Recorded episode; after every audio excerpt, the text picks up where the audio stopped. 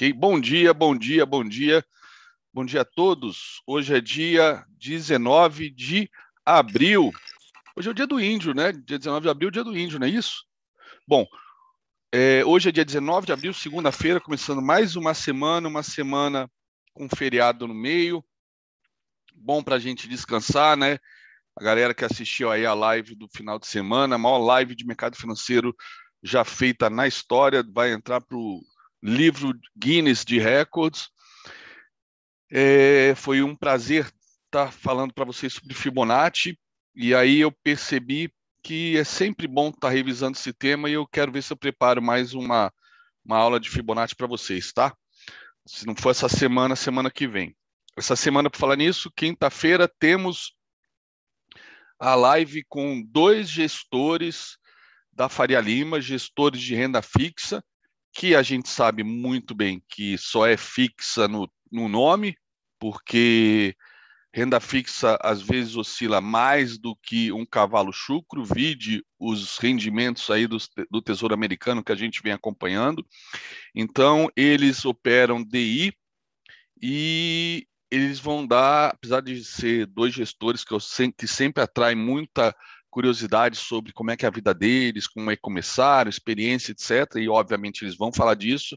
O objetivo dessa live é falar sobre sobre análise técnica, porque os dois me chamaram a atenção quando entrei no Twitter no finalzinho de 2019, dezembro de 2019, e eles usam Fibonacci e usam uma técnica japonesa gráfica que depois eu já conversando com eles eu vi que eles customizaram um pouco alguns parâmetros das cinco médias que tem no famoso Ishimoku Cloud. Então vai ser um bate-papo muito legal na quinta-feira, às 19 horas, tá? Mas voltando à live do final de semana, é...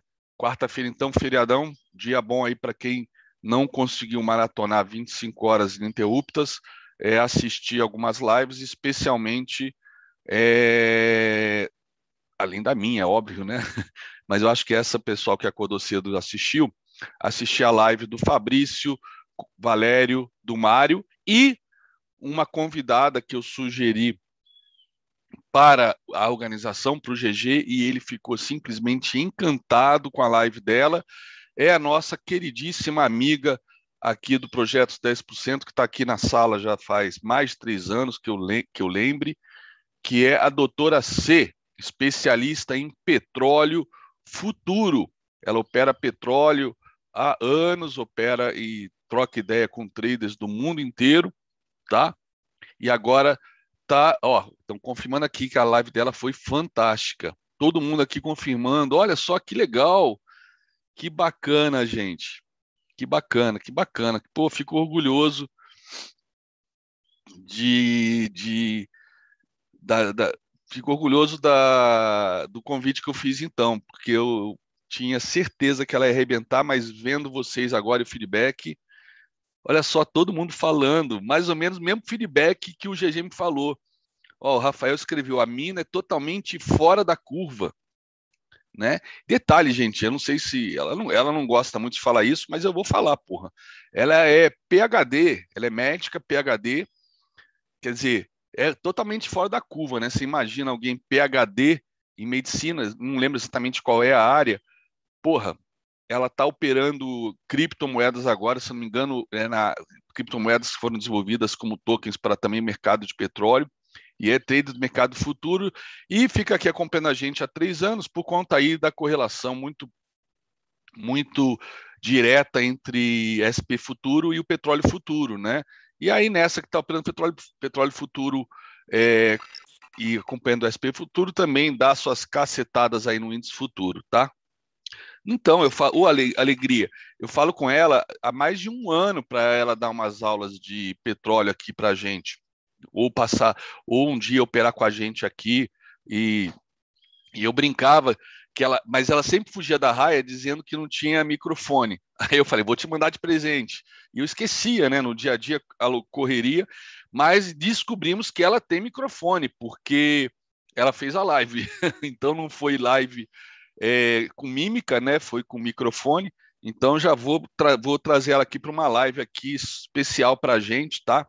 De repente, ela vai ser a minha próxima convidada depois da live de, desta quinta-feira.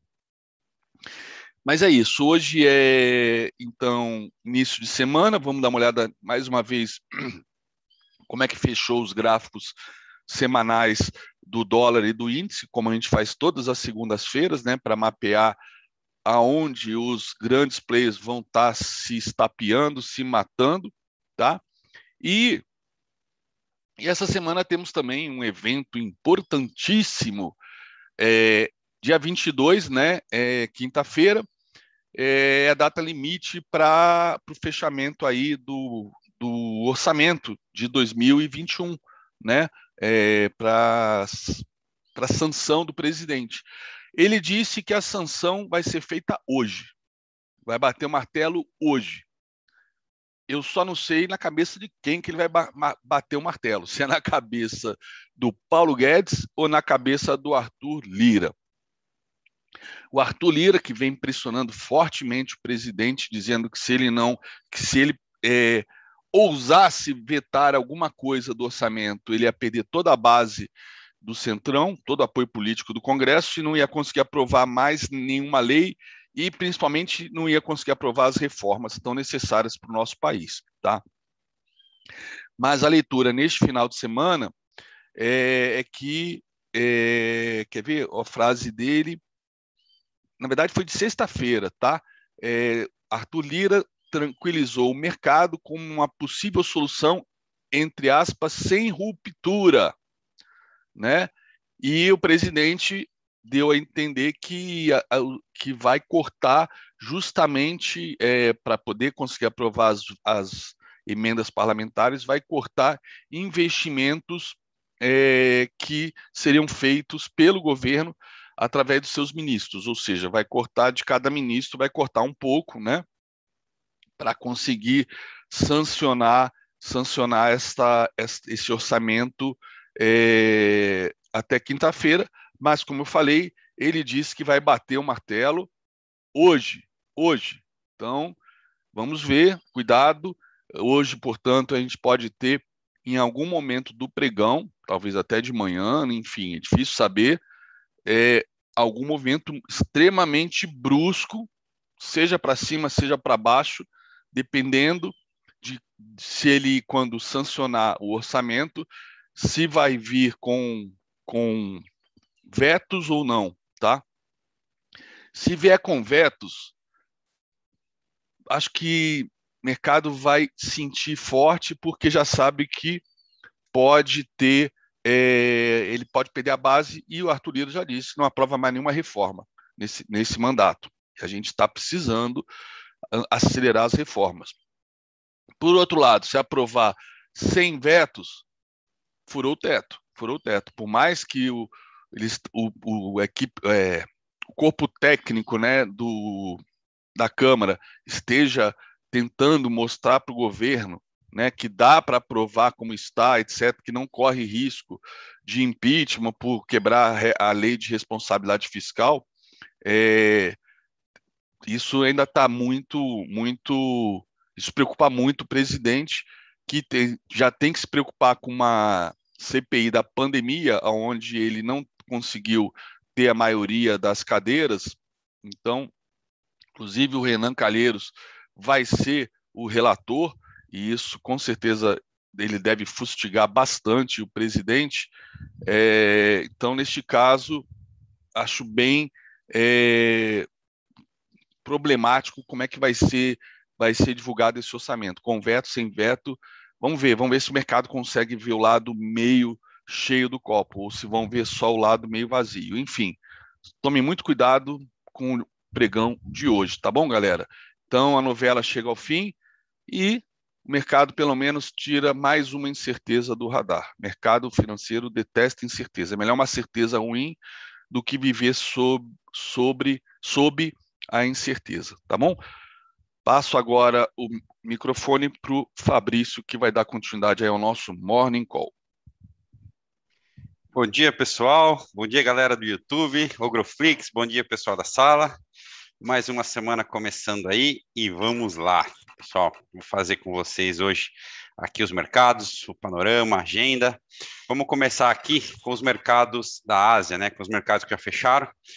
É, o mercado asiático, né, no mercado asiático, os índices da China, Xangai é, Composite, né, que é o da China continental, fechou em alta aí de 1,4%, Shenzhen subiu 2, não, subiu 0,44%, Hong Kong aí na, uma alta de 0,4% essas altas né, é, das bolsas chinesas se dão meio por conta do otimismo que aconteceu com os Estados Unidos na sexta-feira, né, os recordes, e também com os números da economia chinesa, né, que soltaram em números é, extremamente interessantes na semana passada, de alta de PIB, perspectiva, e isso melhorou a perspectiva com a recuperação econômica. Né, do, é, além dessa questão, é, com os números que foram vistos, né, e a vacinação avançando, a expectativa de uma melhora do setor de turismo no, no segundo TRI, né, ajudou a puxar o índice.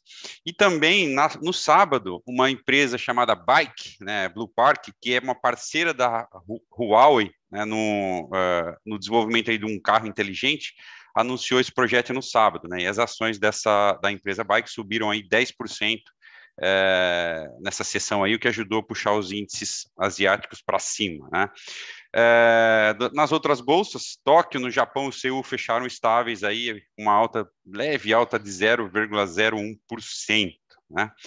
Passando agora para os mercados europeus, né, um panorama de lá, essa semana tem uma agenda mais fraca na Europa, né, então entre realização de lucro é, com otimismo de sexta-feira, mais as, as, as notícias aí positivas sobre mais entregas de vacina, né? São 100 milhões de doses que a Pfizer deve entregar à União Europeia, né? Então acabou misturando os ânimos lá na Europa. E agora de manhã as bolsas por lá operavam mistas, né? Estoque 600 subiam, subia 0,16, é, até que eu tinha visto até agora, Londres 0,13, Paris 0,23 e Alemanha aí caía 0,12, né? É, o euro operava em alta e ajudava a, a manter o, o, índice DXY em baixa, né? O, o, DXY que caía até, até a hora que eu conferi aqui, 0,41%. É, e os futuros, né?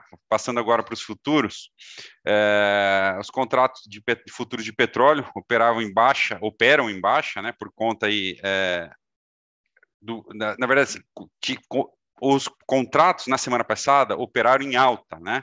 Mas já nesse final de semana, agora uma reversão opera em, em, em baixa por conta do susto, né, com o recorde de casos que teve lá na Índia, né? O, o número aumentou exponencialmente, que pode comprometer aí, tá assim, anima com a possibilidade do aumento da demanda, cai agora com a possibilidade de, de não ter tanto aumento na demanda, né? Então, é, e também essa, e com esse aumento, com esse recorde, né, a possibilidade aí de, de faltar vacina, né, já que a gente percebe aí da, da questão da escassez de vacina no mercado o, global. Então, o Brent e o, o WTI caíram aproximadamente a mesma, a mesma coisa, cerca, cerca de 0,2%, tá? Até agora pouco, até alguns minutos atrás.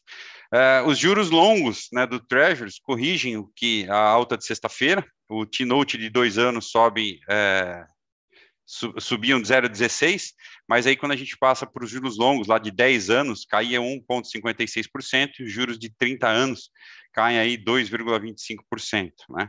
É, então, junto com a alta do euro, né, essa queda dos treasuries ajudam a manter o DXY em baixa. Né? É, o S&P caía 0,3%, Nasdaq 0,31%, e Dow Jones é, 0,3%, tá? em linha mais talvez com a correção aí é, do otimismo de sexta-feira. Ok, pessoal? Ah, falando um pouquinho da agenda, essa semana a gente tem bastante balanço relevante lá fora. Hoje a gente tem agora, antes do pregão, lá de fora, Coca-Cola, né, que pode indicar a uh, questão de consumo, pode trazer aí é, com a melhoria, com os gastos, com, assim, com o consumo lá fora. No final do dia, do, a gigante IBM divulga também e divide a atenção aí com a United Airlines, né, que traz aí o resultado do primeiro TRI. É, vamos ver como é que estão as aéreas em relação a todo esse fechamento, para já o mercado americano é, recuperando aí. Nesse final de semana até conversei com um amigo que mora lá, é, praticamente, não que a vida tenha voltado ao normal, mas eles já estão, é, de certa forma, assim, mais livres para trabalhar, apesar do mundo corporativo ainda está evitando é, algumas viagens, o pessoal está trabalhando de casa, mas a vida social aos poucos tem voltado ao normal aí, né? É, até ele tinha comentado comigo que já tinha conseguido sair para passear com a família, viajar dentro do estado. É, mais uma percepção que está acontecendo lá também, não sei se reflete nos números, né? A gente tem visto a questão da preocupação com a inflação, mas é, por conta da percepção de que há uma inflação localizada já nos Estados Unidos, principalmente na área de serviços, restaurantes, com um impacto muito grande aí está se sentindo para o pessoal que está começando a sair e a consumir de novo fora de casa. Então, é, são indicadores que a gente começa a acompanhar lá, que o mercado vem pressionando aí o Fed, essa questão da inflação, Powell disse que é temporário, então assim a gente vai acompanhando o, o, que vai acontecer. Na agenda internacional ainda, a gente tem três reuniões importantes essa semana que o mercado deve ficar de olho, né? Tem o, o Banco Central da China Fabrício, amanhã. Oi. Só te, desculpa te interromper, saiu o GPM é, da segunda prévia de abril, ah, 1,17 de alta. Aqui, ah, é. então tá. É, saiu, não, não tem o número que saiu, mas você já falou, né? Saiu. É, 1,17, ou seja, 12 meses ele passou de 31 em 15 para 31,57, ou seja, continua subindo e isso a, galera já sabe, mexe com os DIs, que mexe com dólar, que mexe com índice, é. num círculo vicioso. É, então, então tinha o Banco Central da China, que falei amanhã, tem o BCE na sexta, não, na quinta, e o, não, e o, Banco, da, o Banco Central da Rússia também se reúne na, na sexta-feira, tá? Então, aqui na agenda local, como o André falou, a gente tem a prévia, tinha a prévia, né, que já saiu do IGPM, também tem o IPC-FIP, né, Focus, e a prévia da balança comercial, que sai às 15 horas, hoje à tarde, tá? Agora de manhã também, às 9 horas, tem a, o PIB do, do Banco Central, que é o IBC-BR, né? sai às 9 horas. A expectativa na mediana é de alta, de 0,9, mas esse índice aí é considerado atrasado, né? Ele vai trazer os números de fevereiro, então ele não reflete aí o pico que a gente teve da pandemia em março, né? Lembrando que em janeiro a alta foi de, de 1,04. Então o índice que vai ser considerado aí um índice de retrovisor não, não tem muito, ainda não reflete o, o pico de março, né? É, a gente tem o feriado essa semana do dia 21, né, o Tiradentes, então divide um pouco o nosso mercado aqui. Na quinta-feira, o Bolsonaro participa da reunião da, de, de, dois dias da cúpula do clima, né, convite do presidente Biden. É, essa reunião que marca a volta dos Estados Unidos à liderança uh, na busca de solução para o aquecimento global. Né, o, o Trump havia que se retirado, deixado de lado esse assunto, e o Biden assumindo o compromisso de tentar puxar a fila em busca dessas soluções. Né? Como o André comentou também na, na abertura, né, na sexta-feira vazou a informação aí para o mercado de que né, de uma reunião, né, que o Lira teria tido, não, teria tido, não teve, né, com o grupo de seleta, um grupo seleto aí de clientes do BTG, né, e o que vazou foi que a mensagem de que estaria se desenhando uma resolução para os impasses do orçamento aí sem rupturas. Né? Como então o mercado gostou, a bolsa acelerou na sexta-feira, se manteve em alta, uh, o dó, ajudou o dólar para baixo, né? E o fluxo acabou sendo positivo, junto com o fluxo positivo aí das exportadoras, trazendo dinheiro para cá, então acabou animando o mercado na sexta-feira. E o André comentou que o Bolsonaro deve sancionar. É, tirando né, do orçamento aí parte da, do, orçamento dos seus ministérios, principalmente do, do, Ministério do Desenvolvimento Regional, seria do Jair Marinho, né? Os DIs na sexta fecharam na mínima, né? O janeiro 25 fechou a 7,96, o de 27 fechou a 8,6, 2022 a 4,64 e o, e o janeiro 23 a 6,34. Hoje é dia de vencimento de opções, vencimento não, hoje é dia de exercício, né, pessoal? Então a gente deve ter uma parte da manhã aí bastante é, influenciada por essa briga, tá? Que vai aí, último, último vencimento que vai até às 13 horas, né? Então, na semana e no próximo vencimento de maio, já esse, esse, esse exercício vai passar a ser às sextas-feiras, tá? Uh, agora eu vou dividir com vocês. Minha mãe chegou aqui, deixa eu dar um bom dia para ela então, vai, vai indo tomar a segunda dose. É, e vou passar agora para vocês os contratos, né? De índice futuro, vamos lá. Está na tela aí? Acho que está, né? É, posição índice futuro, pessoal. Na sexta-feira, o saldo da sexta-feira os, os pessoa física fecharam o dia né, vendidos em 3 mil contratos, investidores não residentes é, compraram 4.640 contratos, investidor institucional nacional venderam aí menos 2 é, mil contratos, tá? E o acumulado até agora, a gente tem os estrangeiros comprados em 40 mil contratos, institucional vendidos em 31 mil contratos, e pessoa física em 11 mil, vendidos em 11.670 contratos. No dólar futuro, vamos lá, vamos lá. Na sessão do dia 16, pessoa física terminou o dia comprado em 955 contratos, não residentes em mais 7.479 contratos e os institucionais brasileiros vendidos em menos 3.319 contratos. Né? No acumulado, a gente tem os não residentes até dia 16 de abril comprados, ou os eh, estrangeiros, né, comprados em 5.481 contratos, os institucionais brasileiros vendidos em 53.669 contratos e pessoas físicas vendidas em 2.235 contratos, é, contratos de dólar futuro. Nos contratos futuros de juros, né, as posições na sexta-feira, pessoa física, menos 337 contratos, investidores não residentes, mais 4.650 contratos, e investidor institucional eh, nacional, mais 73.808 contratos. Então, no acumulado até agora, a gente tem os investidores estrangeiros em 4.659.317 contratos, os institucionais brasileiros comprados em 1 milhão 161.355 contratos, e as pessoas físicas, 3 mil comprados em 3.429 contratos.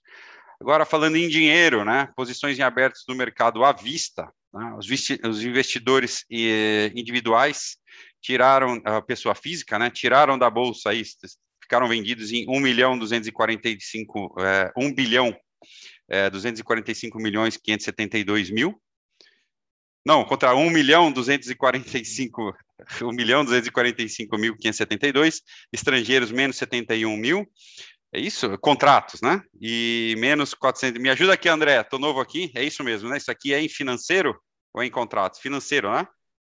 Isso aí é saldo financeiro. Saldo financeiro. Não, né? embaixo, então, embaixo, né? Financeiro. Embaixo, né? O saldo aqui. É. E então, então, no acumulado aqui, nós temos o investidor estrangeiro positivo no ano com 4 com 4, é, 4 bilhões aqui, né? 200, 4 milhões 262 mil. Institucionais vendidos em 3 não, 4, milhões. Eu acho que 4, aí, aí é 4 bilhões, se não me engano. 4 bilhões, né? É.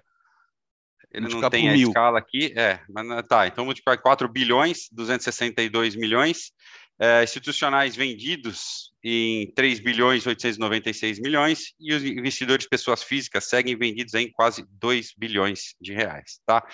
É, devagarzinho a gente vai pegando o jeito aqui, pessoal. Vou trazendo para vocês é, os contratos, tá? Falando um pouquinho agora do noticiário corporativo, vou trazer os destaques aí da sexta-feira para vocês. Só abrir aqui que travou a tela. É... Bom, destaque da semana passada ficou por conta aí, gente, é, companhia Ering e Arezo, né, pessoal? Ering aí que subiu quase 40% na semana por conta aí da oferta, é, da, na verdade, da recusa né, da, da, da oferta feita pela Arezo de, de M&A. Né? A expectativa do mercado foi de que of... não vai parar por aí.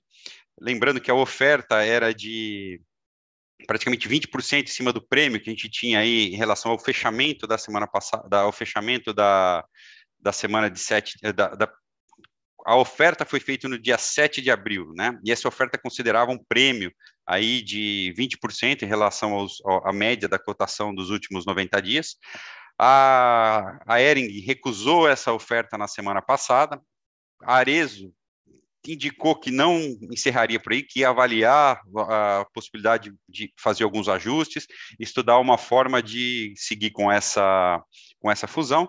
O mercado acabou precificando esses 20% mínimo aí que já tinha na oferta inicial, e além disso aí quase dobrou esse prêmio, né, na expectativa de que a Arezo possa vir com uma proposta bem mais forte aí de aquisição, né. Então acaba que o negócio está ficando mais caro para a Arezo, mercado precificando essa expectativa aí de fusão.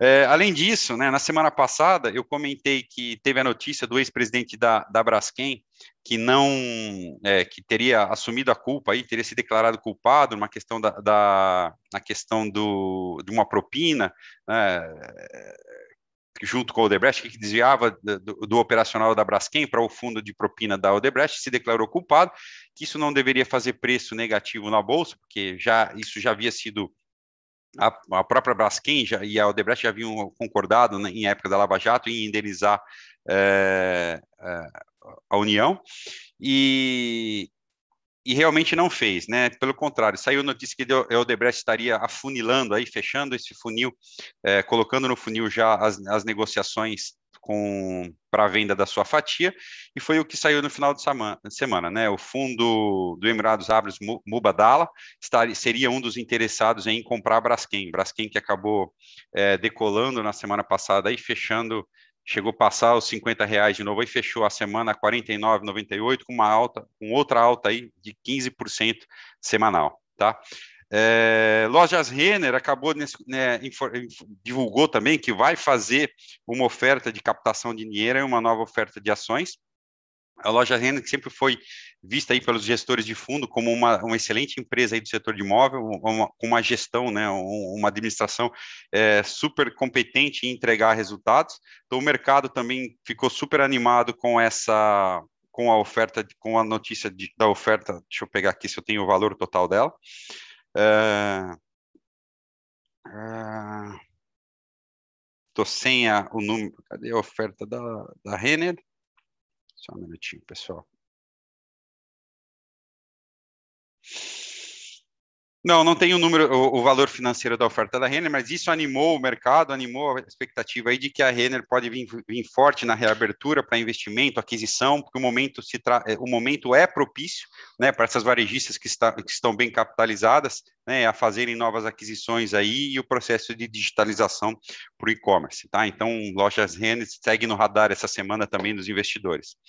Na sexta-feira, o general Silvio Luna foi é, confirmado como presidente da, da Petrobras, né? Lembrando que eu comentei aqui com vocês que depois da reunião da eleição do conselho, é, onde os minoritários resolveram tirar a candidatura dos, de dois dos três indicados, né?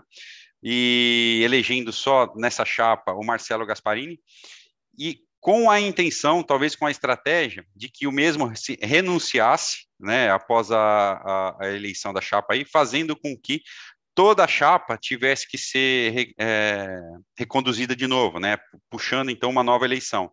Pelas, pelas leis de governança e pelas leis das SAs, quando você tem uma chapa eleita, se um dos membros renuncia ou é é, destituído do cargo, você tem que fazer uma nova eleição para essas cadeiras de novo. Foi por isso que, com a saída do Castelo Branco, uh, uh, teve que fazer eleição dessas, dessas oito cadeiras de novo, né, para eleger o Silvio Luna e, os outros, e as outras sete cadeiras aí que, que automaticamente uh, foram colocadas aí à disposição, tá? a renúncia do Marcelo não afeta a, a questão do Silvio Luna, que com certeza vai ser reeleito de novo, né? Então continua como presidente, não afeta aí, mas é uma intenção, é uma briga dos minoritários, né? Para conseguir emplacar aí mais de um, para tentar nessa nova rodada aí agariar mais votos e colocar mais minoritários é, dentro dessa chapa. Lembrando que ainda tem dois minoritários dos outros 11, dos outros 11, das outras 11 cadeiras e um representante dos funcionários. Então, e, e o, os minoritários tentam emplacar, além do desse um que tinha além do Marcelo, mais pelo menos um ou dois dentro dessas sete cadeiras que vão estar disponíveis aí, desconsiderando a cadeira do, do Silvio Luna, tá, pessoal? Então, essa semana, vencimento de opções, é, essa a Petrobras, essa questão do, da, do não deve fazer preço, ficar atento aí também a Braskem com essa notícia do Mubadala, companhia, a própria Ering e Arezo, o desenrolar desses assuntos, e também aí a questão da, da, da Braskem, né? Se isso pode ou não continuar impulsionando os papéis aí para frente. Ok, pessoal? Feriadão na quarta-feira, isso quebra um pouco o ritmo do mercado. O mercado segue otimista. Se o dólar continuar aí pressionado para baixo, com essa, com o otimismo, com a sanção do orçamento, a gente pode ter ainda e, e com o ânimo lá fora, né, recuperação de China Estados Unidos, a gente pode ter aí mais uma puxada das commodities, que pode fazer empresas aí como a Vale, que foi um grande destaque na semana passada também, né, continuar, Vale e as siderúrgicas, continuar ajudando a puxar o nosso índice aqui. Tá bom, pessoal? Uma ótima segunda-feira a todos, espero ter sido claro aqui para vocês, já já a gente vai entrando no eixo de novo. Uma ótima segunda-feira, bons negócios, pessoal. Mário. Fala, pessoal, bom dia a todos. Bom, vamos começar aqui vou passar pelos gráficos e depois eu passo aí para o André. Então, deixa eu compartilhar a tela aqui com vocês. Tela no ar aí, pessoal, tá? É, falando primeiramente sobre o movimento do Ibov, a gente viu o Ibov durante a semana passada, né? Tendo um movimento bom, um movimento positivo, desde a sua última quebra de pivô. O nosso próximo alvo aqui sobre o Ibov fica na região aí, pessoal, tá? dos 123 mil pontos. Então, vamos acompanhar essa semana, vamos ver como desenrola. Dependendo do mercado externo, tá? Hoje a gente pode estar vendo um dia de baixa aí. Então, o principal suporte aqui do Ibov fica na região do topo anterior. Então, agora está em 117 mil pontos. Então, vamos ver como é que ele vai desenrolar. Lembrando que a gente está trabalhando com um cenário onde a volatilidade deu uma boa baixada, né? Você teve uma queda aí de 50% da volatilidade e barras estreitas. Quando isso acontece, significa que o mercado está dentro de uma power trend. Então, dentro dessa power trend, a situação do mercado fica até mais tranquila. Mas a gente tem que estar tá de olho aí nesse aumento de volatilidade que pode vir Marião, acontecer. Posso fazer Oi? uma intervençãozinha aqui rapidinho, tá? Claro. Nesses três anos aí que eu venho trabalhando em opções com o Valério, tentando olhar o mercado um pouco mais ah, de uma forma talvez assim como o grande opera, né? Como os institucionais usam. Quando a gente observa um vencimento é, em relação, quando a gente olha o vencimento, por exemplo, de opções de hoje, né, em relação ao vencimento atual, em relação ao vencimento é, anterior, uma coisa que a gente tem que ficar atento, pessoal, isso vale dica para vocês é, operarem hoje, tá? Durante a sessão de hoje, principalmente no índice futuro. Como a gente vai ter aí um vencimento, tanto acho que da Petro quanto da Vale, acima do nível do vencimento do ano passado, significa que os comprados estão levando a melhor, tá? Então a gente deve ter até as 13 horas o exercício né, dos comprados, quem estão dos comprados em call, então, isso vai gerar um volume de compra que vai ficar brigando e, ao mesmo tempo, uma venda ao mercado. Então, quando os, os comprados estão ganhando, vai ter uma pressão vendedora muito grande pelo exercício e venda a mercado, exercício e venda a mercado, principalmente até às 13 horas. Então, depois do vencimento, a tendência, se a gente tiver um movimento lá fora, o mercado lá fora ajudando, que esse volume de venda vai diminuir, porque o, o, exercício já foi finalizado, essa venda das posições compradas já foram feitas no mercado, a tendência é, é, que o mercado, o mercado ande mais no período da tarde. Então, pessoal, se essa, esse, o, os papéis, Petro, Vale, bancos podem ficar abrigados agora de manhã, e assim que o exercício termina, que essa pressão vendedora sai, a gente pode ter um movimento muito bom à tarde, tá? É, e lembrando, esqueci de comentar com vocês, pessoal, então eu peguei os dois ganchos aqui, todas essas informações que eu trouxe aí dos contratos, é, a parte da agenda, tudo isso está disponível aí para os assinantes do Ogro Pro, tá, pessoal? Então, essas informações e outras informações relevantes para vocês trabalharem aí, terem, terem no radar, estão disponíveis lá no OgroPro desde agora de manhã. Essa informação eu trouxe lá do OgroPro. E para quem tiver interesse, quiser assinar, tá? Um preço promocional está rolando de R$ reais e o link está aqui na descrição do vídeo do YouTube, tá? Tem o link do bot, só você acessar aí, já vai levar você para assinatura, tá? E para quem quiser conhecer, junto com essa promoção, tá, pessoal? Tem sete dias gratuitos que você pode testar, e aí, se você decidir não assinar, é, você pode desistir. Ok? Mário, desculpa a interrupção, mas acho que era importante explicar essa questãozinha do fluxo aí que pode acontecer. Não, tranquilo, tranquilo. Bom, então, pessoal, a gente vê essa diminuição de volatilidade, o, os candles estreitando, então isso daí vai dando uma característica de power trend. Além desse papel, tá, os papéis que nós tivemos destaque foi Home 3, tá? Home 3, ela deu destaque para a gente de compra na semana passada, no dia 12. Ela atingiu seu alvo na sexta-feira. Agora aqui, Home 3 é carregar ela vir barra barra. A Intelbras também deu destaque para a gente na ponta compradora. A gente estava com um alvo aqui 23 com 26, próximo alvo a 24, né, desde o nosso ponto de compra. É, foi um papel também bem interessante aí que a gente trabalhou né, durante esses movimentos. Outro papel que deu destaque para a gente na ponta compradora foi Local Web. Local Web se destacou num pivô aqui, ele está querendo ainda armar esse pivô, né, um pouco mais claro, mas a gente vê um aumento progressivo do OBV. Então, você vê o OBV aqui vai chamando bastante atenção. Tá? HBSA3 também é um papel que está no nosso destaque aqui de swing trade. Esse ainda não desenvolveu, mas ele vem criando uma característica de momento a partir desse pivô alinhado com a média móvel de 20. Né? Então, esse pivô vem bem definido. A Ambev também é um papel que se destaca para a gente, porque desde a hora quando ela rompeu a sua média móvel de 20, ela armou um pivô, e desse pivô ela já tem seus alvos lá na região de 16, e a gente está esperando aí que isso aconteça aí dentro da Ambev. FHER também foi um papel que operamos na semana passada.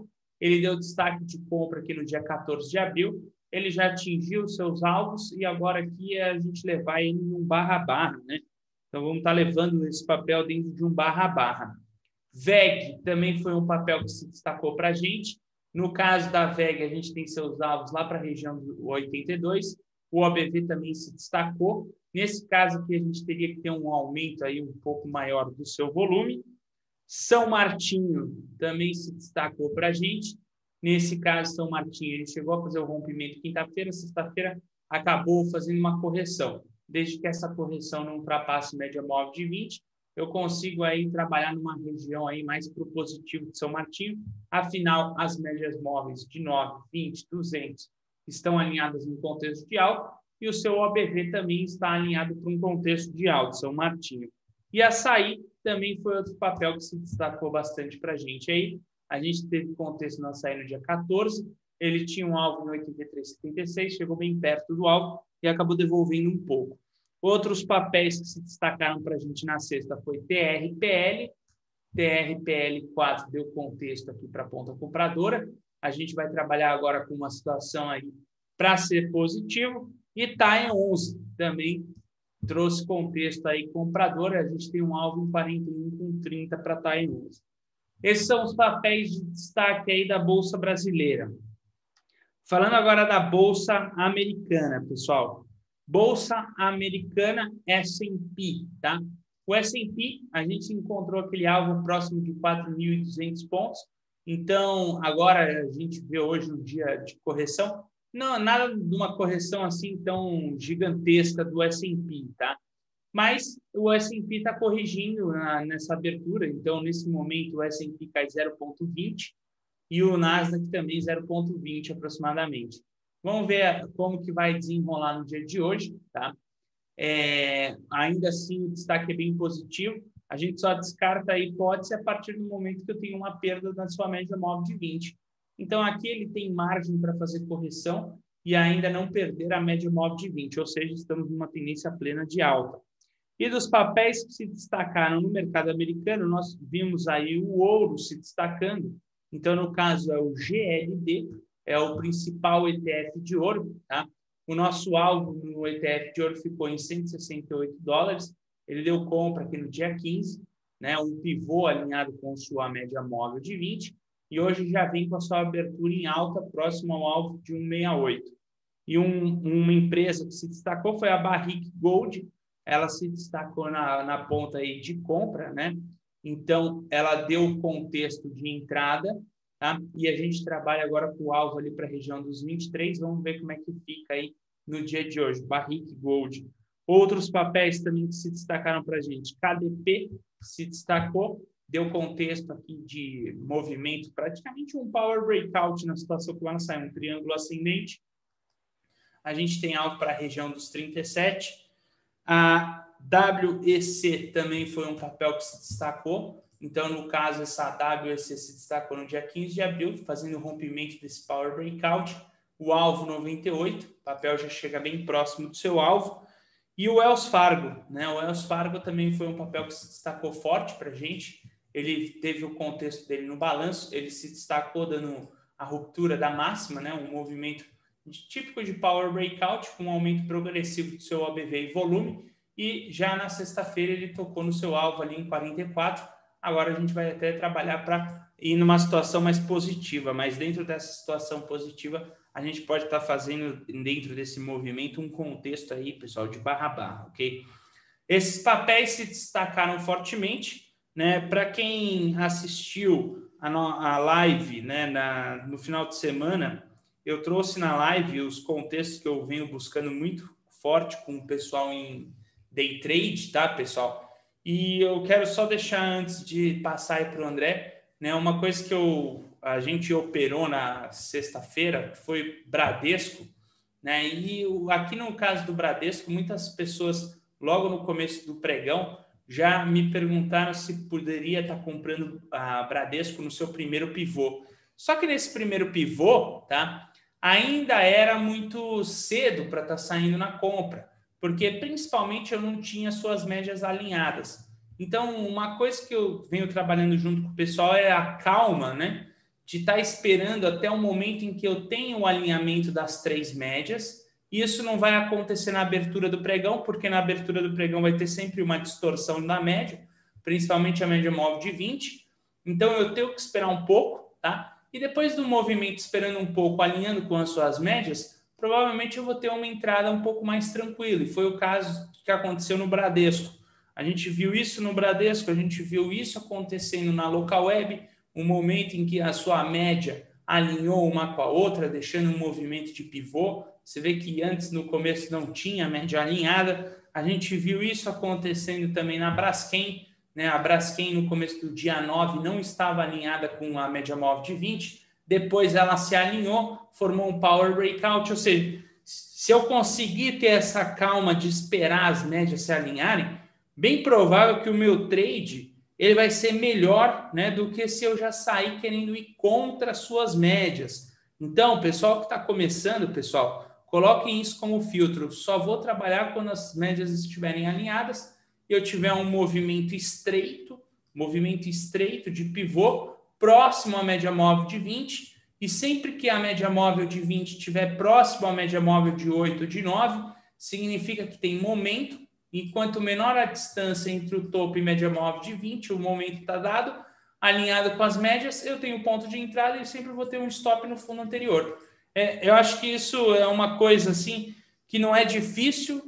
A única coisa que a gente vê de dificuldade no dia a dia é a pessoa esperar isso acontecer, porque isso não vai acontecer todos os dias, né? Num único ativo, então eu vou ter que saber escolher o papel que eu vou estar trabalhando eu vou ter que ter a paciência de esperar. Então, é isso que a gente vê no dia a dia, tá, pessoal?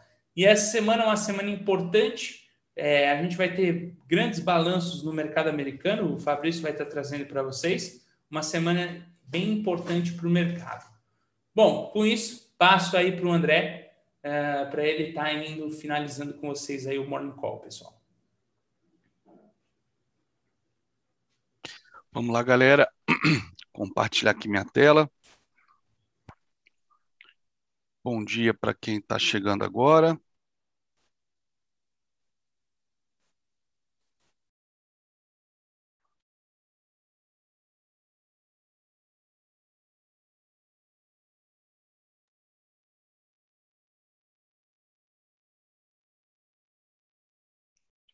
Vamos lá. Bom, eu estava dando uma atualizada aqui nos meus estudos, né? E a gente, eu tenho o hábito sempre de mostrar o, o gráfico semanal do SP500, só que eu não tinha nenhum fibo traçado semanal. E aí eu fui traçar agora, e aí eu encontrei aqui essa projeção de toda a perna de baixa, tá? Do tipo que a gente faz todos os dias aí no índice no dólar, em time frames de 5 minutos, 60, ou até mesmo diário. É, eu tinha toda esta perna de queda e a gente atingiu semana passada o primeiro alvo, tá? De 61,8% desta perna de, de, de baixa, tá? Então, alvos de FIBO são sempre candidatos à correção, principalmente uma, uma projeção de um gráfico é, semanal como esse aqui que estou lhes mostrando, tá? Então, sempre vamos ficar atento aqui é, Estamos no semanal também nesta linha de retorno, tá? Continuamos ainda numa região de possível retorno pela análise técnica clássica, independente de se vocês acreditam em FIBO, usam FIBO ou não. Tá aqui, nós temos esse canalzinho de alta, ok? E uma linha de retorno aqui muito, muito clara, muito visível. É, eu peguei, a princípio, a, a minha linha de retorno parte do primeiro topo paralela a esta LTA aqui. Então, este topo você encontra duas confirmações aqui, aqui e aqui uma série de violações, mas uma grande derivona que durou aí bastante tempo, durou aí quase que dois anos esse movimento de alta, né, sem nenhuma correção. E a gente está num movimento parecido, numa deriva aqui no gráfico diário, tá? Dá para ver bem aqui esse padrão de deriva quando a gente olha pelo gráfico diário antes de eu ir para o diário, só mostrando, a gente tem aqui ó, as bandeirinhas, ó, que são esses, essas correções é, contra a tendência, para retomar a tendência, e as derivas são essas consolidações é, na tendência, né, subindo, nesse caso, já que a tendência é de alta, que sugere é, um pouco de falta de força. Então, a gente vê o mercado fazendo isso perto dessa linha de retorno, depois dessas altas é, históricas que nós tivemos, e aqui deixando esse padrão de que, na minha opinião, parece ser uma deriva, tá? Então, voltando para o diário. Então, está aqui o último movimento de baixa. É, nós atingimos o alvo de 100% e passamos é, semana passada, ok? Poderia pegar o último movimento de baixa, deixa eu fazer um ajuste, porque eu estava fazendo também pelo semanal essa última perna de baixa eu peguei este movimento, ok? É, houve o rompimento do alvo de 100%, então a gente teria o alvo de 161 aqui na região dos 4,208, ou eu poderia estar trabalhando com a perna inteira de baixa, tá? E aí a gente tem aquele alvo que eu mencionei na semana passada, que é o alvo de é, 4.196, 197. Quer ver se eu ajustar aqui milimetricamente, ó, 59,25, eu tenho que botar mais dois pontos aqui. Opa, pronto. Pronto. 40, é, 4.198, a dois pontinhos, a dois pontinhos do alvo de 100%, onde nós estamos trabalhando nesse momento no SP Futuro. Então, com isso, eu estou olhando o primeiro grande mercado, né, dos quatro, dos quatro mercados financeiros, eu estou olhando ações, é, commodities, câmbio e juros, é, bonds, eu estou olhando o maior deles de ações, que é o SP500, que é o próprio mercado americano, onde aqui nós temos uma composição de ações da Nasdaq e ações da New York Stock Exchange, tá? SP500, como o próprio nome diz, Standard, Standard Poor's, é, Poor's é, é, um índice criado aí há 100 anos atrás, praticamente, se não me engano, em 1923, é, então quase 100 anos atrás, pela Standard Poor's, e que foi o primeiro contrato futuro de índice da história, tá? E com isso acabou sendo é, a referência superando o próprio Dow Jones, né? Que o futuro dele entrou é, em negociação mais tarde, é, um, um, pouco de atraso em relação em relação ao Standard Poor's, né? A bolsa de Nova York, bolsa de Nova York, perdão, a Dow, Dow, a Dow Jones Corporation que é a dona do índice Dow Jones, né, e editora do Wall Street Journal, criada pelo próprio pai da análise técnica, Charles Dow, quando a CME, a Bolsa de Chicago, tentou negociar os direitos para lançar um contrato financeiro baseado no índice futuro, é, Dow Jones não entendeu o conceito por trás disso e o SP dominou então o mercado e hoje nós temos até é, o Dow Jones futuro propriamente dito, Nasdaq futuro e índices futuros do índices futuros de todas as bolsas do mundo, tá? Então tá aqui SP futuro, é, ainda temos possibilidade de subir aí cerca de ó 66, 22 pontinhos até o topo, até o próximo alvo, tá? Bom, então já vimos mercado de, de ações, vamos só fazer um double check aqui com o Nasdaq, que é um índice super importante por conta das Big Techs, principalmente as FANG, que tem 50% do peso desse índice, e foi justamente é, o Nasdaq que sentiu mais a galopada aí dos, dos rendimentos do Tesouro de 10 anos, do Treasury de 10 anos, T-Notes de 10 anos, agora aí nos primeiros meses, agora em fevereiro, março, tá? Armou, depois que os Treasuries deram uma, uma congestionada, ó, nesse período de congestão, o Nasdaq, que os, os Treasuries pararam de subir, então o Nasdaq se recuperou e acabou armando esse pivô de alta, cujo alvo de 100% foi atingido é, foi atingido na, na semana passada. Tá? Podemos também trabalhar com esta outra projeção, que aí daria alvos maiores, tá? Então é um alvo alternativo, ó. Se eu for pegar esta última perna de baixo, que aqui até para mim está é, tá tecnicamente mais interessante, né? É, esse movimento, o último movimento realmente de baixa, a gente tem aqui, ó. Eu só acertar aqui de novo a pontuação para não ter nenhum desvio. Opa. Ó, então a gente teve, inclusive, a máxima aqui desse movimento é, cravado aqui na semana passada, tá? E agora aqui também um padrãozinho de deriva. Esta retração, né, eu deixei até mais para vocês verem né, como é que foi a perfeição da, da correção desta perna até o 61.8, e com esta queda que sinalizava a retomada da tendência de baixa, quando rompemos para cima, né, é, sinaliza a possibilidade de buscar topo, e foi buscar o topo, neste caso, já que está indo buscar o topo, temos projeção, projeção para cima, é, cravou o alvo um pouquinho acima do topo, tá? Então essa aqui, essa retração vou apagar, não vou precisar mais mostrar isso ao longo da semana, era só sempre para um efeito aí mais é, didático, beleza? Isso aqui eu estava até agora tirando essa dúvida aqui no livro do Robert Miner, que eu mostrei para todos vocês. É muito raro eu usar essa retração que tem aqui, tá? Essa retração aqui de 127, mas eu vim tirar a dúvida aqui diretamente, é, diretamente aqui na fonte, tá? Que é o livro do Robert Miner, e ele comenta que é, o uso de 127%, principalmente para mapear é o alvo de uma onda 4, tá? Ou seja, o tamanho de uma onda 5. Beleza? Só que ele faz a ressalva que é ele usa isso exclusivamente em commodities, né? Não é o caso aqui do Nasdaq.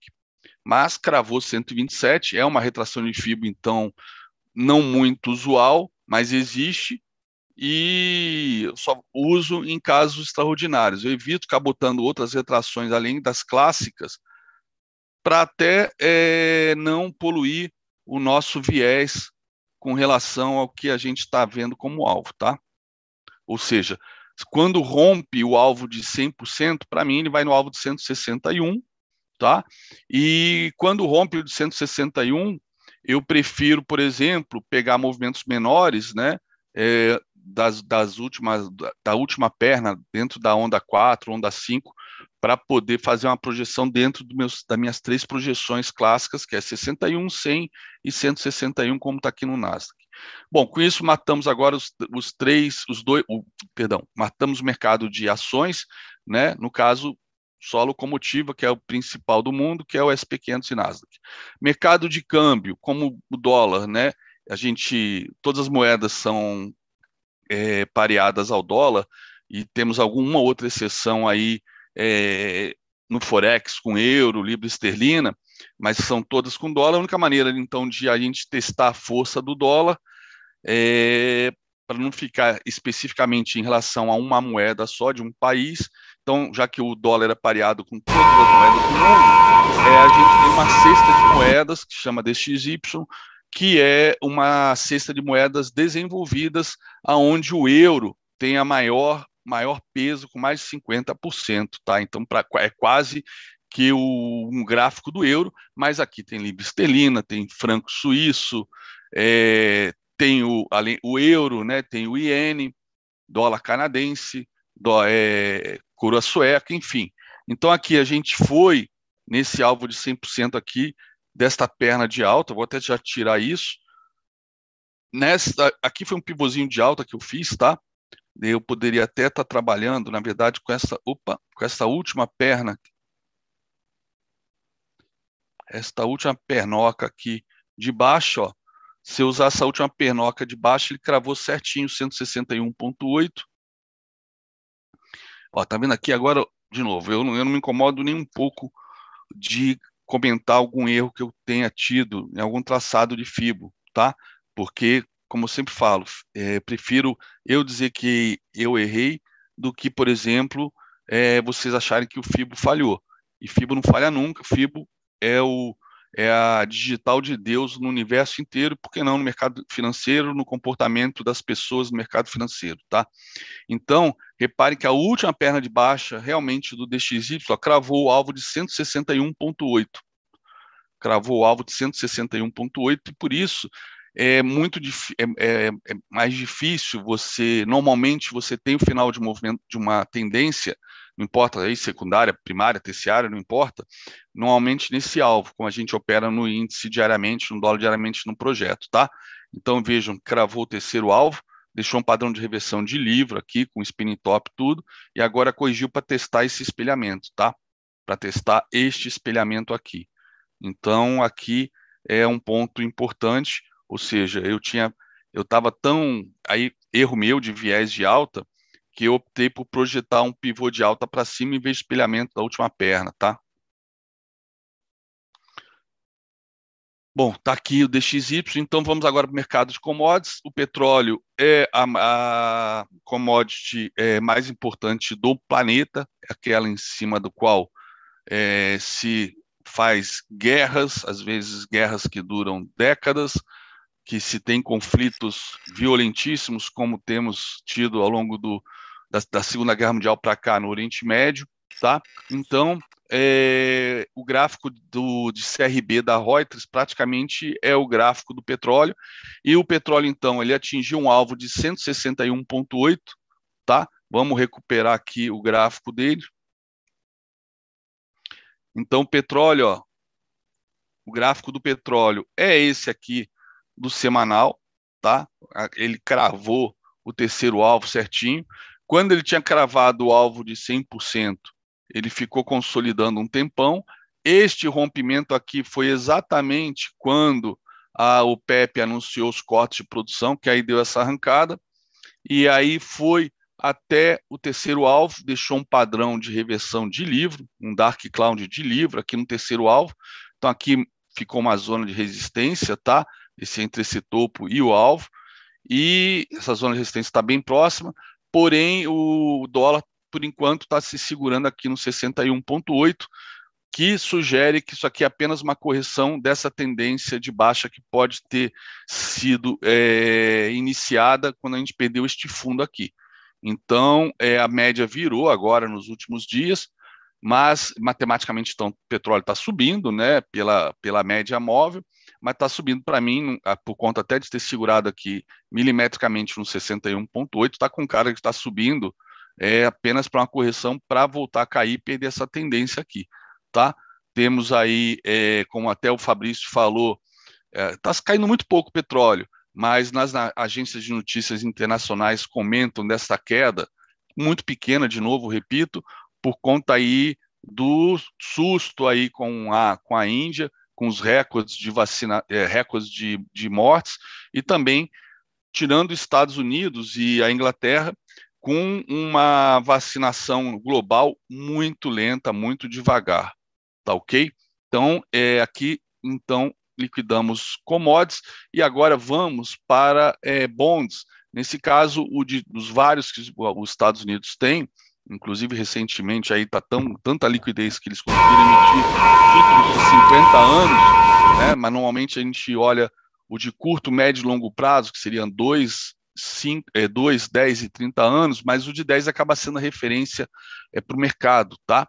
Então, no de 10 anos, nós temos aqui, ó, ele perdeu este fundo aqui na quinta-feira, só que depois do pregão, no finalzinho, ainda se recuperou, tá? que chegou a cair quase 7%, deixou um padrão de dúvida na sexta, e hoje ele estava caindo, e já começa a trabalhar no positivo, tá?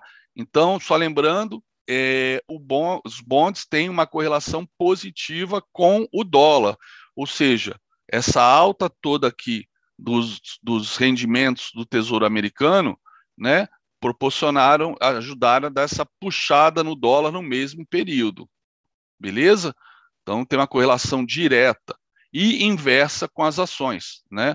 Então, é, com isso liquidamos aqui os quatro grandes mercados, ações, câmbio, commodities e bonds, com os, obviamente com com o mercado americano aqui, os títulos do Tesouro Americano, os yields, né, os rendimentos. É, Ibov, Ibov, ele, tá, ele tem um alvo aqui desta perna de baixa, que seria aqui no 122.200, tá? Ele rompeu aqui a retração de 61.8, que sugere que sugere que ele vai buscar topo, mas ainda existe, tem, tem uma retração que é a raiz quadrada de, da razão áurea, 0,618, que é essa retração de 78,6, tá? muito perto dessa região de topo aqui, que pode também ainda ser considerada é, uma retração, ou seja, é, uma retração, uma correção dessa tendência. Aí realmente o rompimento dela sinaliza que vai com tudo para romper topo, tá? mas eu ainda acho que a gente tem aqui, pelo, pela característica desses topos e fundos, ainda acho que isso aqui pode ser uma bandeira de baixa. Enfim, vamos acompanhar, porque quem morre de véspera é peru. Por enquanto, o mercado do Ibovespa tendência de alta, mas já está bem longe da média, vamos acompanhar. Tá? É, e agora vamos dar uma olhada, ó, vamos dar uma olhada no nosso dólar spot. Dólar spot é, nesse momento caindo 0,43, tá? acompanhando DXY. Eu ia traçar uma, uma LTA aqui, mas nem precisa. Tem essa aqui, ó. Tem essa aqui desse triângulo, acabei de ajustar. Posso até, na verdade eu tinha um triângulo aqui, mas eu posso até pegar agora essa LTA inteira aqui, tá?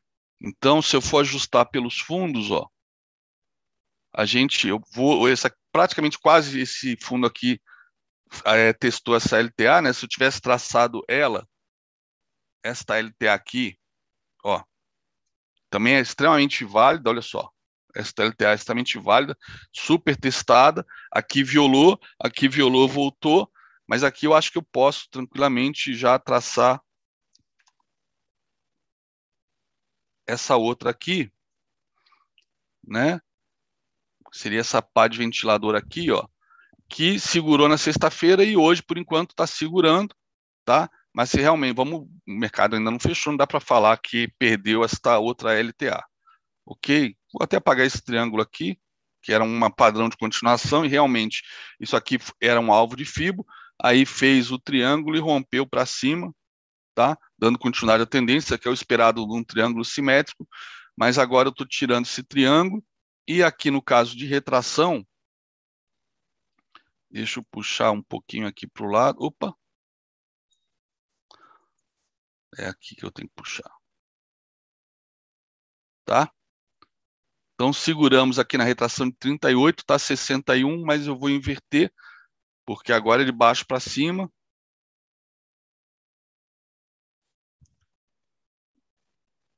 Não estava certo. Peraí, peraí, peraí. Pronto. Não, é 38, caceta. Tá. Pronto. Sim, agora seguramos aqui no 38.2 já por duas vezes, tá? Depois fomos no 50, voltamos para cima, 38.2. Então temos aqui um forte suporte aqui na região de 5,55 é, para o dólar, beleza? DI, importantíssimo, né? Assim como a gente faz com os bons americanos. Esse aqui é o DI do giro. DI do giro, a gente atingiu o alvo de 100% desta perna de baixo aqui do final é, do ano passado, e desta última perna aqui, depois que ele rompeu esse topo, nós atingimos também 100%. Então, reparem que aqui é uma zona de forte resistência que levou o DI a cair. Neste caso, o DI, então, caindo, ele perdeu o fundo sexta-feira, então eu posso projetar isso aqui para baixo, tá? Para ver os alvos do DI. Se ele continuar caindo, Saiu o GPM agora, mas o IPCS, por outro lado, ele é, que é o índice oficial de inflação, ele saiu ele saiu é, menor do que o IPC-S, que é uma prévia semanal que a FGV faz, saiu menor, aliviou um pouco a pressão pro, pra, de inflação de abril, apesar do GPM ter voltado a subir. Tá? Então, aqui seriam os alvos do DI. Então, agora, para a gente encerrar, vamos dar uma olhada nos nossos gráficos aqui. Índice dólar, tá? dia de revisão. Portanto, começamos com a revisão aqui do semanal, tá? Ou seja, continuamos aqui nesse range aqui, dentro dessa, desse movimento de queda aqui dos 58,65 até os 54,70, continuamos trabalhando aqui dentro, tá?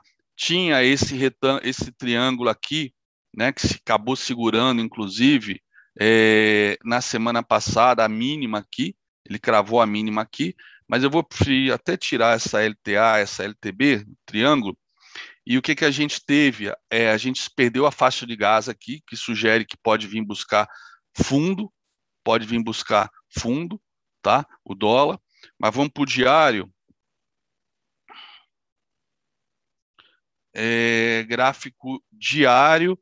É, a gente atingiu na, na quinta-feira, a gente atingiu o primeiro alvo e voltou para fechar dentro dessa retração semanal que vocês acabaram de ver. E na sexta, cravamos o segundo alvo e voltou. E agora estamos trabalhando embaixo do segundo alvo, tá? Ele perdeu o ele abriu abaixo do segundo alvo, veio testar, veio testar agora. Vamos dar uma olhada nos 60 minutos. Ó, veio testar e aí o que, que ele veio fazer? Ele veio buscar né, o alvo de 60 minutos, os alvos que estão pendentes. Então a gente tem o terceiro alvo de 60 minutos, que foi a última perna de alta, a gente tem junto com o terceiro alvo do semanal, e agora ele abriu quase, ele fez quase cravar mínima aqui nos 60 minutos, tá? Nos 60 minutos, e veio fazer agora o pullback é, no, no primeiro alvo dos 60 e aqui brigando aqui com o segundo alvo do semanal. Então, uma zona de resistência, 5 minutos, portanto, ó, em termos de VWAP, para quem for operar VWAP. Esse caso aqui, por conta dessa grande volatilidade, isso aqui tá, esse, aqui, esse movimento está óbvio, né? não precisa nem pensar em VWAP. Qualquer fechamento, fechamento significa fechamento, não é violação. Fechou acima, fechou abaixo, projeta para cima ou projeta para baixo, você tem os alvos do movimento. Então, enquanto estiver aqui dentro, é completamente incerto para onde vai, tá? A tendência majoritária é de queda, 60 minutos, tá? É, a própria VWAP agora, e a média de 20 também deve estar virada, mas o gap dá uma distorcida boa. Não, a média de 20, ó, ficou em consolidação a tarde inteira de sexta, mas obviamente agora, por enquanto, a média de 20 estaria caindo, mas ela não tem é, precisão nenhuma para dizer que se, é, se é queda ou baixa, porque se ele continuar subindo, ela vai continuar apontando para baixo. Então, por isso que a gente se orienta pela VWAP agora, tá? Então tá aqui, tem que esperar um fechamento para cima ou para baixo. E por mais que a VWAP, de repente, a gente acione algum setup de VWAP aqui, é, eu, eu, preferiria esperar um fechamento abaixo do candle 1 para pensar em venda com a projeção do candle 1 para baixo. Se a tendência de baixa for mantida, até por conta do DXY, e o setup VWAP também vai, vai sinalizar isso. E se fechar, então, abaixo do Kendo 1, ó, só para vocês terem uma ideia, deixa eu botar aqui o imã, ó, esse aqui seriam os alvos se fechar para baixo do Kendo 1, tá?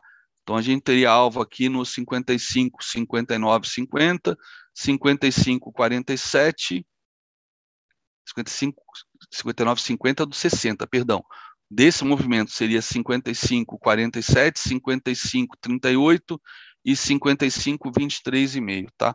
Se fechar abaixo. Vamos dar uma olhada no índice. E o índice, vamos lá, o semanal primeiro. Semanal primeiro, agora sim, eu, eu posso abrir mão desse, desse movimento aqui que eu tinha feito e botar retração propriamente dito. Estava trabalhando com a projeção, porque não tinha ainda um, um candle semanal para a gente trabalhar, tá? Então, neste caso aqui, ó, deixa eu atualizar, botar em branco.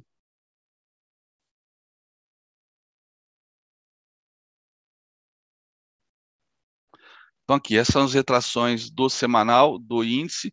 Se romper, é, apesar de se romper o semanal, só posso falar de rompimento na sexta-feira, mas se romper, eu já posso, inclusive, projetar para cima esse candle, tá? Por enquanto, deixa como está, né? Aí eu projeto, inclusive em termos de gráfico diário, então não tenho que mexer também agora, tá? Eu continuo, é, deixa eu ver aqui se tem sombra, não. Eu até posso, poderia projetar este candle aqui no diário, tá? Este candle de alta que engolfou esse aqui, para ter uma, uma ligeira ideia de alvos, ó. Ó, tá aqui os alvos do diário, portanto. Deixa eu botar em azul.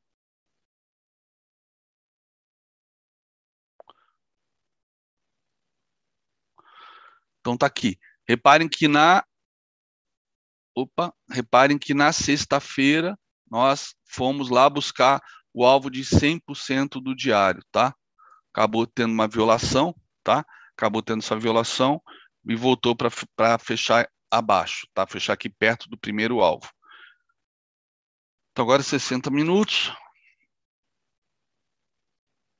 60 minutos. A gente viu na sexta-feira na revisão, ó, que na, ele cravou perfeitamente o segundo alvo nos 60 minutos, tá? Cravou, tentou romper agora o semanal, tá? Ah, o topo semanal, não conseguiu, tá voltando para baixo. Se romper então o semanal, em termos de 60 minutos, eu tenho alvo agora em 122,254. Ok? Tá aqui em cima, 122,254. Vamos agora para os 5 minutos.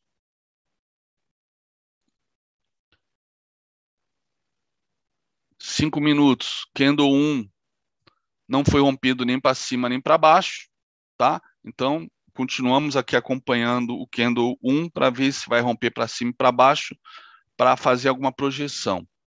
Em termos de VWAP, ele está trabalhando agora embaixo da VWAP, né? É, se ele fizesse um pullback até a VWAP, depois perdesse a mínima, abriria a venda. Mas é, eu prefiro é, pegar esta venda, se é que vai ser acionada, se fecharmos abaixo do candle 1, tá? E aí começa a gente também a fazer acompanhamento dos dois time frames, dos dois time frames, dos dois ativos, para ter uma ideia de correlações para ver se cada um vai para um lado. Seria o ideal, melhor dos mundos, tá? Então tá aqui, ó. Então continuamos andando de lado né, depois do primeiro candle, continuamos dentro desse range do primeiro candle no índice e no dólar, tá? E SP500, né, que a gente já viu lá no gráfico de semanal e diário, ele cravou o terceiro alvo desta perna aqui de baixa, cravou, o que tudo indica que o SP500 deve vir testar retrações por aqui, talvez vir inclusive testar o 4.139, que é a cabeça desse espelhamento que ainda não foi testada. Ou seja, a gente teria uma correção interessante que pode, com certeza, afetar os nossos índices, a menos que realmente o orçamento seja aprovado e que seja uma surpresa aí para o mercado essa aprovação hoje sem com a, tornando o orçamento execuível. De qualquer maneira, já perdemos uma LTB, né, no SP500, então a gente já sabe, perdeu a LTB, FIBO nela. Então vamos traçar FIBO aqui.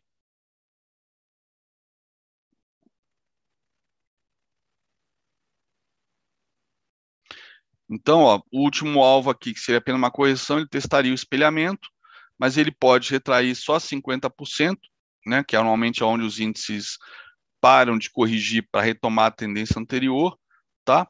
E aí voltar a subir. De qualquer maneira, aqui a gente teria então suporte e perdendo aqui este fundo aqui, a gente projeta esta perna para baixo, ok? Então é isso.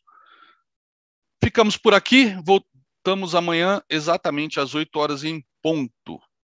Espero que vocês tenham gostado do, do, programa de hoje. Espero por todos vocês amanhã, então, nesse horário. Não esqueça de deixar o like aí para a gente. Isso é importante aí para que outros iniciantes, outros traders tomem conhecimento do nosso canal considerado aí por muitos profissionais é, institucionais, tesourarias, um dos melhores morning calls do Brasil, tá bom? Fiquem com Deus, uma excelente semana, nos encontramos amanhã. Abraços.